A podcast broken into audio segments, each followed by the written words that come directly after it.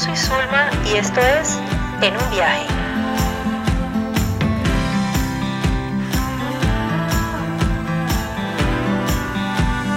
En un viaje. Una historia viajando.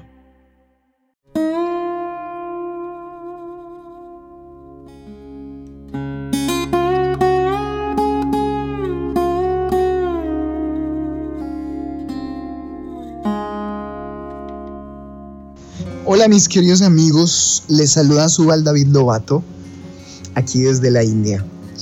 Mm, bueno, yo nací en Ecuador y crecí en Colombia. Eh, y la mitad de, del año paso aquí en Asia y la otra mitad en Latinoamérica. Entonces, ustedes podrán saber de que tengo bastantes historias de viaje, pero en verdad no se me ocurrió así una en especial y hoy Mm, quiero compartirles algo que sucedió muy lindo el año pasado que, que estuvimos recordando aquí con nuestros amigos en la India. Eh, ocurre que cada tres años eh, hay un festival muy grande aquí en la India que se llama Kumbh Mela, que es la celebración religiosa o espiritualista más grande del mundo. Se reúnen más de 40 millones de personas en los festivales pequeños que son cada tres años y en los festivales grandes que son cada 12 años vienen de 60 a 70 millones de personas en un área aproximadamente de 14 kilómetros cuadrados eh, en esta celebración en la cual se honra ah, a los ríos sagrados y las personas toman el baño durante un mes. Entonces el año pasado fue bastante especial y les voy a contar un poquito de esto. Primero que todo, pues entender un poco el, el background espiritual de este, de este evento del Kumbamela, ya que eh, eh, históricamente o culturalmente es aceptado de que eh, los dioses de la India tuvieron una, una batalla con los demonios y ellos en el océano de leche, en el cual ubicaron una montaña, empezaron a batirlo junto con los, con los demonios para obtener el, néctar de la inmortalidad, el, el.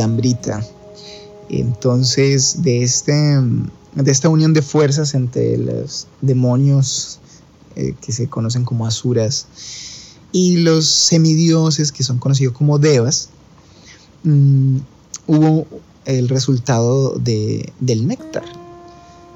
Del océano de leche salió el dios Dambantari, que también es el dios de la ayurveda o la medicina. Y con él pues tenía este pote eh, llamado Kumba, que es una especie de vasija. Dentro de esta vasija se encontraba el néctar de la inmortalidad, eh, el Soma Rasa. Bueno, resulta que eh, los demonios y los dioses tienen una rivalidad eterna y obviamente el plan de poder hacerlo conjuntamente con ellos era ya que necesitaban un esfuerzo muy grande para obtener el néctar. Así que idearon este plan para luego servirlo solamente entre los dioses y así mm, evitar de que los demonios que tienen estas cualidades negativas obtuvieran también este néctar. Entonces resulta que mm, cuando hubo este este, repartición, entonces una encarnación de la divinidad que se llama Mohinimurti, empezó a repartir el néctar entre los dioses primero, pero eh, un demonio se coló.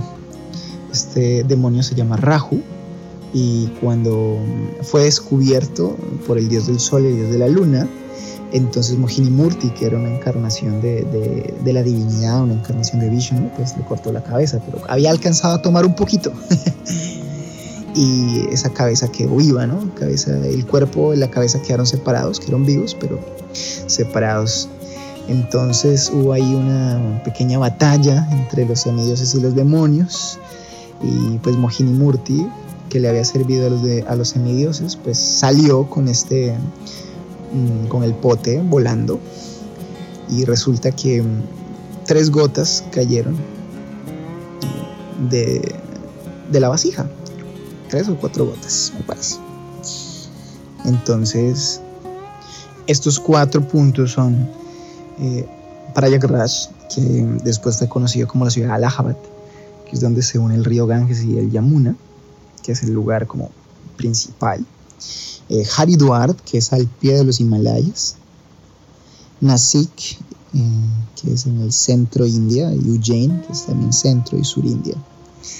Entonces en estos cuatro lugares cayeron las, las gotas de, del néctar de la inmortalidad. Entonces cada, cada ciertos años que hay una conjunción astrológica, eh, cada tres años se activan estos lugares, entonces las personas que se bañan en estos ríos, porque las gotas cayeron precisamente en los ríos, mm, pueden bañarse y obtener parte de este néctar de la inmortalidad. Entonces, cada 12 años es el ciclo completo de estas cuatro ciudades y, cada tres años son como las, los Ada Kumbamela, que son los Kumbamelas pequeños, y cada 12 años es el Maha Kumbamela, que es cuando se celebra eh, multitudinariamente. Entonces es una, es una celebración impresionante.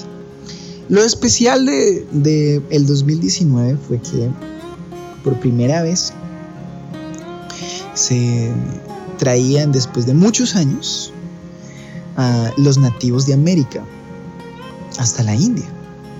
Estamos hablando de lacotas, mexicas, toltecas, estamos hablando de muiscas, estamos hablando de arhuacos, del pueblo huigua, del pueblo igua, estamos hablando de quichuas,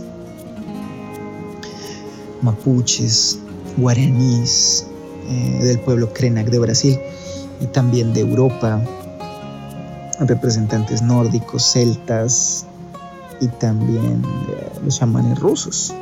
En verdad fue muy interesante ver, hasta un japonés estaba ahí, eh, todos representando las diferentes culturas ancestrales. Y bueno, obviamente esta historia viene a que fue muy especial para mí, ya que el esfuerzo de tres grandes organizaciones llevaron a cabo esto. Lo especial de esto es que pude ver y pude sentir mediante esta reunión cómo los pueblos ancestrales eh, más antiguos pueden encontrarse en la celebración espiritual más grande del mundo que ocurre cada tres años aquí en la India. Y, lo especial de todo esto es poder ver cómo muchas de esas personas fueron en verdad tocadas de corazón al ver tantas personas de tan diversos lugares en una causa común. Eh, estas tres organizaciones eh, obviamente hicieron un gran trabajo porque eh, estaban representando no solamente a las culturas americanas que venían, sino que fue esa unión entre los hinduistas, los budistas, las personas, los yogis, eh, los Nagababas eh, y las personalidades más importantes de la India que se, juntan 40 millones de personas a, este, a esta celebración de un mes. Entonces durante cuatro días se celebró una kiva, que es una, tradición nahuatl, una tradición del norte de América, la Lakota, que durante cuatro días y cuatro noches se canta un fuego sagrado dentro de un, vientre, que es eh, un, hoyo de, de 2 metros por 13 metros de diámetro. Entonces es una ceremonia bastante especial en la cual los yogis participaron, en la cual los eh, nativos americanos participaron, en la cual eh, el único lenguaje era, el amor, la oración. Y claro, este, este gran esfuerzo fue muchísimas personas que, que hicieron esto y pueden ver como la información, fotos y todo en, internet, pueden verlo en, las páginas oficiales del evento que se llamó Kiva Kumbamela con K. Kiva Kumbamela con K, eh, ambas, Kiva y Kumbamela. Pueden, pueden mirarlo, Kiva Kumbamela 2019. Ahí pueden ver todas las fotos, pueden ver todo lo que sucedió ahí. El hecho es que mm, todo esto llevó a una revolución en la India ya que pues nunca habían visto, por ejemplo, los toltecas con sus plumas, eh, todas las personas unidas en una, un solo propósito que fue los ríos sagrados. Eso para mí fue bastante especial. Yo me sentí bastante afortunado de poder eh, participar, no solamente, sino poder ayudar un poquito. En verdad yo era de las personas que menos sabía eh, del tema, prácticamente que yo fui una persona que colaboró ahí un poco en el servicio de, de, estos abuelos que vinieron desde tan lejos. Eh, hubieron personas que primera vez viajaban o salían de la selva eh, de, en América y primera vez que viajaban tan lejos.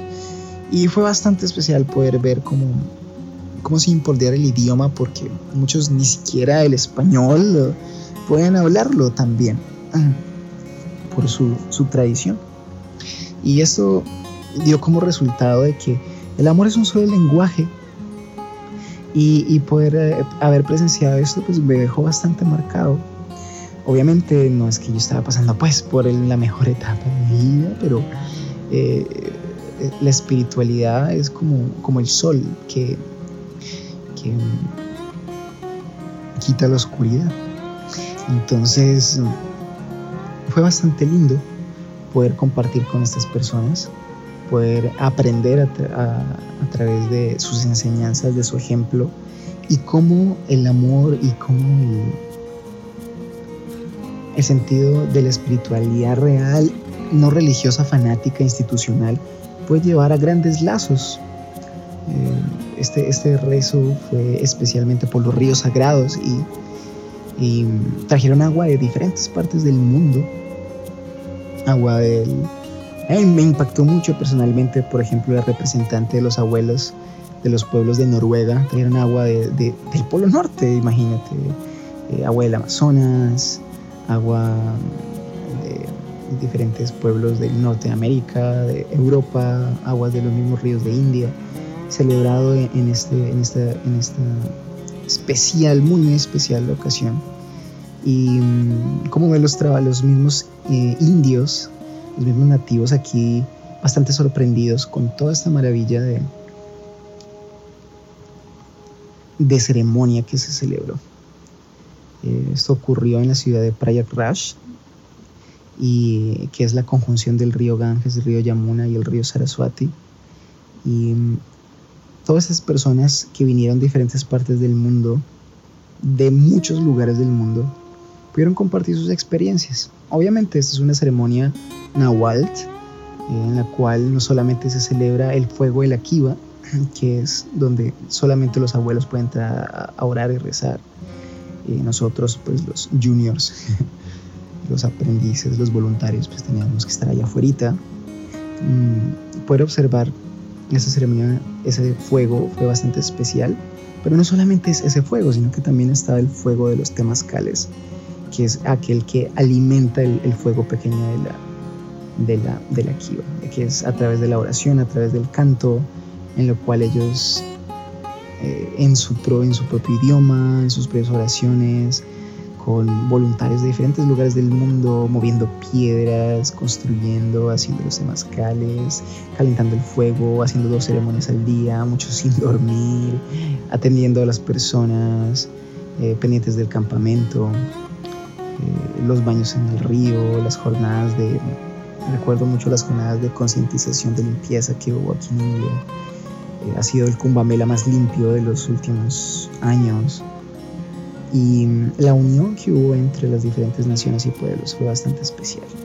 Algo que recordé estos días y que estoy compartiendo aquí con mi querida amiga Zulma, que eh, tiene esta iniciativa bastante especial, que obviamente sabe cómo es la India, ella obviamente sabe cómo, cómo la espiritualidad es tomada aquí de una manera eh, no solamente cultural, sino muy arraigada dentro de la familia, dentro de las casas, dentro de las mismas personas. Y, poder eh, haber eh, compartido con todos estos tipos, diferentes tipos de, mm, de representantes de sus pueblos nativos, me quito como esa venda de los ojos de, la diferencia del lenguaje, de la diferencia de, lo que nosotros concibimos como primero, segundo, tercer mundo, en verdad es un solo mundo. y es bastante especial haber podido eh, compartir con ustedes esta pequeña historia. Quieren ver un poquito más, pues pueden verlo en internet, pueden ver eh, un poco eh, cómo fue todo el trabajo de los organizadores, cómo fue todo el trabajo mm, audiovisual que hay, que es bastante especial, bastante lindo como los, los diferentes pueblos de, todo, de toda América, de Europa y de Asia, pues pudieron eh, compartir de una manera muy amorosa, muy, muy amorosa. Eso es, mis queridos amigos, estos 15 eh, minutitos los he dedicado con mucho amor, con mucho aprecio. Así que estén igual más pendientes a más historias de viaje aquí con mi querida amiga Azul. Un gran abrazo.